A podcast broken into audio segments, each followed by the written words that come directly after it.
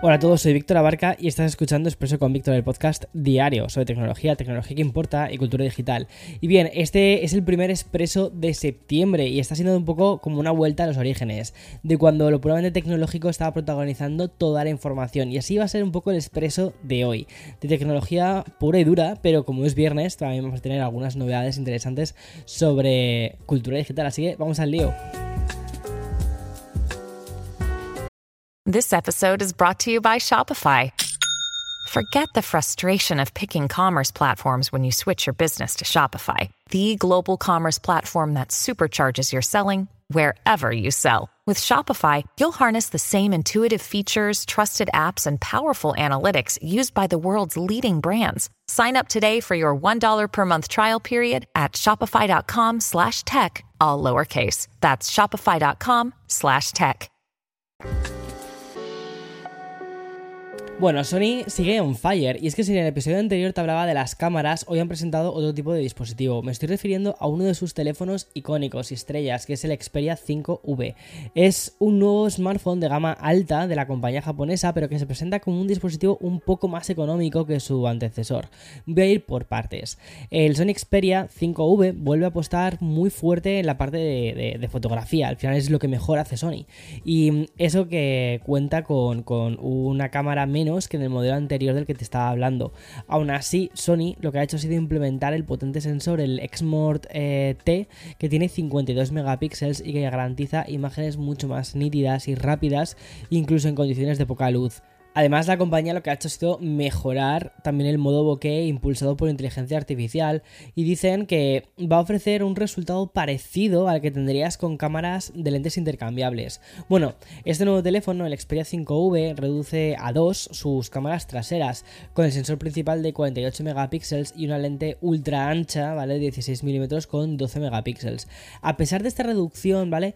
El sensor principal ofrece una resolución mayor y un zoom óptico de 2x Sin pérdidas gracias a la capacidad para poder cambiar dinámicamente las distancias focales de 24 a 48 milímetros. Sí, justo 48 milímetros, sí. Y mm, en cuanto a la grabación de vídeo, ¿vale? Este dispositivo ofrece la capacidad de grabar 4K 120 FPS, como un super slow-mo, pero además en HDR y con estabilización de imagen óptico y electrónico para ofrecer así como todo mucho más mucho más suavito. Y también incluye características como el seguimiento ocular, que es algo que ya hacen sus propias eh, cámaras grandes. También ajustes de, mm, de, color y una nueva aplicación que se llama Video Creator, que lo que hace es simplificar la creación de vídeos. Obviamente, Sony no solo ha hecho una cámara con la que se pueden hacer llamadas, un poco el concepto, ¿no? Fuera ya del aspecto fotográfico, el, el Xperia 5V dispone de una pantalla OLED de 6,1 pulgadas, no es un teléfono gigante lo cual se agradece. Y luego 120 Hz de tasa de refresco. Una batería de 5000 mAh que promete una duración de 24 horas con una sola carga y un 80% de capacidad después de 3 años. O sea, ya te están hablando de cuál va a ser un poco la la reducción hacia la batería, ¿no? Un 80% en 3 años está muy bien. Y en cuanto al procesador, pues lleva el que está siendo el más común de la gama alta, que es el Snapdragon 8 generación 2. Y su lanzamiento está previsto para finales de septiembre en Europa por 999 euros. Bueno, te prometí en la introducción un episodio que iba a ser muy tech, ¿vale? Y lo vas a tener.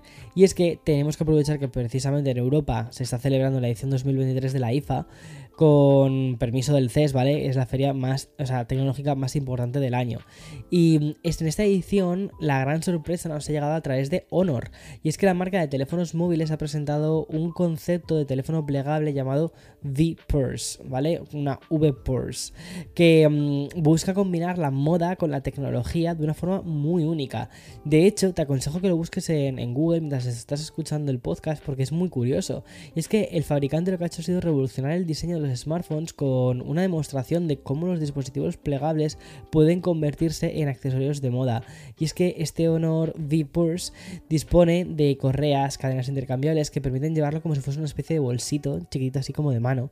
Además, tiene una pantalla externa con fondos de pantalla diseñados para imitar diferentes estilos de bolsos, lo que lo convierte en una pieza de moda en sí misma. Por cierto, vale, el hecho de que esté presentado en una feria como el IFA 2023 no significa que vaya a ser lanzado como un producto comercial en sí, pero de momento tenemos este prototipo que hemos podido ver en las imágenes y que une un poco moda y tecnología como pocas veces se han visto. Y mm, por cierto, vale, no te he contado que se trata de un dispositivo con pantalla plegable en el exterior. De hecho, el, el Honor asegura que su bisagra está diseñada para resistir 400.000 pliegues, es decir, las mismas que ya tiene el Honor Magic V2, que este sí está a la venta. Bueno, eh, Honor no ha sido la única sorpresa del día, y es que si eres usuario, o mejor dicho, oyente a visual de Expreso, ¿vale? Pues sabes que los viernes buscamos mm, ese blog especial para hablar de principales noticias de videojuegos. Pues bien, este segundo dispositivo revolucionario y sorprendente, pues nos sirve de puente entre el bloque tecnológico y el bloque de videojuegos. Y es que Lenovo, ¿vale? Ha presentado un nuevo concepto de PC para mm, jugar que se llama el Legion Go. Ya sé, más o menos ya se rumoreaba esos tiempos atrás, ¿vale? Es algo así como para que te hagas una idea. Es una Steam Deck y una Nintendo Switch. Tienen un hijo, pero con Windows 11, ¿vale? Pues esta consola híbrida viene con una pantalla de 8,8 pulgadas y una resolución, atención, ¿eh? Atención, 2560 x 1600.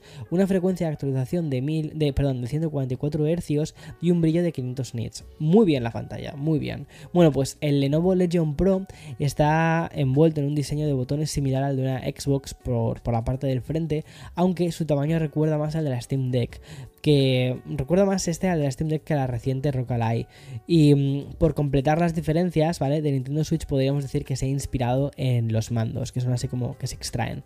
Este dispositivo híbrido de, Lenovo cuenta también con un Switch, ¿vale? Con un interruptor así de FPS en el control eh, derecho, lo cual facilita los juegos de disparos, así como un gatillo, eso, un gatillo que me salía.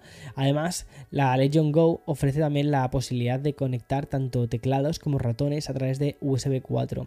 Y respecto a las prestaciones más técnicas, Lenovo ha implementado este dispositivo con un chip AMD Z1 Extreme, 16 GB de RAM y hasta, atención, 1 TB de almacenamiento. Y lo que más te sorprenda es el precio, y es que sale por 699 dólares, que me parece que está súper, súper bien. Por cierto, lo va a hacer en el mes de octubre. Es que, porque ahora mismo tengo la, la Asus ROG que está que flipas, pero es que este flipas también, ¿eh? Bueno, ya hablando ya más puramente de videojuegos y siguiendo con este episodio tan de prestaciones, lo siguiente nos llega de una compañía que nos gusta mucho. No sé si te gusta a ti, pero a mí me encanta, que es Nintendo, ¿vale? Sí, ¿me quieres llamar fanboy? Llámame Nintendo, o sea. Y es que la compañía japonesa acaba de anunciar una nueva edición especial de la Nintendo Switch una versión puramente nostálgica y que señala directamente al gran icono de, la marca. Basta con decirte que esta edición especial de Nintendo Switch ha sido bautizada con el nombre de Mario Red Edition. Y sí, como te lo estás imaginando, ¿vale? Es, es un homenaje al personaje que ha edificado el éxito de Nintendo. Bueno, pues esta edición de Nintendo Switch se tiñe de rojo desde la propia consola hasta los mandos Joy-Con. Además, en la pared trasera Nintendo ha perfilado una pequeña silueta de Mario en acción el nivel de detalle llega hasta el packaging y es que Nintendo ha incluido un juego de monedas doradas en el interior. Eso sí, es importante destacar que esta versión especial va a estar disponible exclusivamente para el modelo OLED de la Nintendo Switch, pero su lanzamiento tiene un timing perfecto porque lo va a hacer en, en o sea, lo hace ya, pero te recuerdo que en octubre es cuando se lanza el Super Mario Bros. Wonder. La, que, y esta edición especial, lo que parece ser el telonero de este lanzamiento de videojuego va a estar disponible para pedido anticipado y va a costar lo mismo que todas las que todos los modelos OLED, 350 dólares. Y como si fuese una especie de respuesta o un acto de reflejo al anuncio de Nintendo, pues una de sus competidoras ha hecho también otro comunicado. me estoy refiriendo a Sony, compañía que acaba de anunciar ya la fecha de lanzamiento de la consola esta que, te presenté hace unos cuantos días. Es que no sé si llamarlo consola, es que diría que es un complemento de la Play 5, porque la PlayStation Portal es una consola portátil pero que no puede funcionar independiente tiene que funcionar junto con la Play 5 y esta va a salir al mercado el próximo 15 de noviembre. ¿Sabes qué significa? Que Sony haya puesto ya la fecha. Bueno, pues que ya puedes reservar también tu PlayStation Portal. Como ya te conté en el episodio donde conocemos los detalles de este nuevo dispositivo, Sony la define como una puerta de entrada portátil a tus juegos de Play 5. Y para esto viene equipada con una pantalla LCD de 8 pulgadas que ofrece imágenes de calidad de 1080 a 60 FPS por segundo. Además, bueno, FPS es lo mismo. Bueno, Además, incorpora retroalimentación áptica, como los mandos de la, de la, Play, y botones adaptativos. Y ante todo esto, ¿vale? Pues quiero recordarte que PlayStation Portal no es una consola independiente, esto quiero remarcarlo mucho.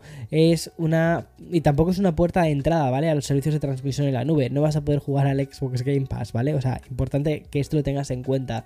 Es un dispositivo de Sony que funciona como una especie de mando con pantalla, ¿vale? Siempre y cuando estés conectado en la misma Wi-Fi que tu PlayStation 5. Es decir, no vale, por ejemplo, dejar tu Play 5 en tu casa, irte a un hotel y estar con el Wi-Fi del hotel y conectarte a la Play 5. No, no, no, no, no, no. No funciona así. No funciona con el juego en remoto, no es eso, ¿vale? Tienes que estar en el Wi-Fi de tu casa.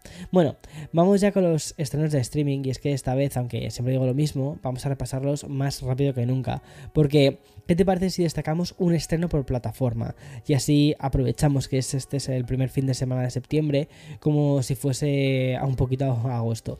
Y es que en Netflix vas a encontrar la cuarta temporada de una serie de animación que lo prometía todo, pero que no ha robado muchos titulares ni tampoco ha entrado en el imaginario pop. Y me estoy refiriendo a Desencanto, que era la última creación de, la, de Matt Groening, que es el creador de Los Simpsons y Futurama, y que firmó con Netflix para darle una nueva serie icónica, pero que se ha quedado en tierra de nadie. Aún así, hoy se estrena la cuarta temporada justo cuando se ha anunciado que habrá una quinta y última, y ya no más, ¿vale? En HBO Max, además de recordarte otra, otra vez que veas la de eh, Winning Time, pues hoy suben a la plataforma una película de corte clásico y de título Huérfanos de Brooklyn. Se, trata de un thriller dirigido y protagonizado por Edward Norton con un reparto lleno de estrellas como Bruce Willis.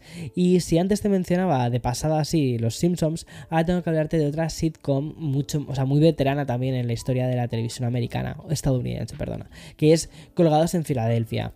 Vuelve con su temporada número 16 a Disney Plus. Aviso, no es apta para todos los públicos, ¿vale? Y es que tiene un humor muy agresivo y los protagonistas no se avergüenzan de ser de las peores personas que han pasado por la televisión. Eso sí, es muy divertida y si te gusta el humor negro te la recomiendo bastante.